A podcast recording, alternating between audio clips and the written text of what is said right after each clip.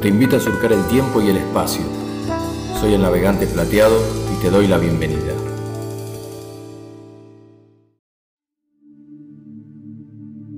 El nombre secreto del dios Ra.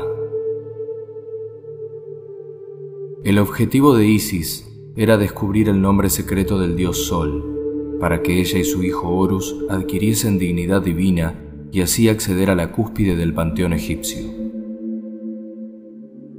El sol viajaba en su barca de millones de años, y en cierta ocasión, al bostezar antes de dormir, se le cayó la saliva al suelo e Isis la aprovechó, mezclándola con la tierra para crear una serpiente venenosa.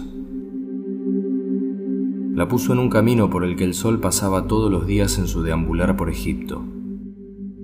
La serpiente mordió al sol y éste enfermó, y atónito comprobó que había sido mordido por una criatura que no había sido creada por él. Todos los dioses temieron por la posible pérdida de la fuente de la vida hasta que apareció Isis, ofreciendo su magia a cambio del nombre secreto del sol. Pese a las primeras reticencias, el dolor corroe al sol y finalmente cede a condición de que ni ella ni su hijo se lo digan nunca a nadie.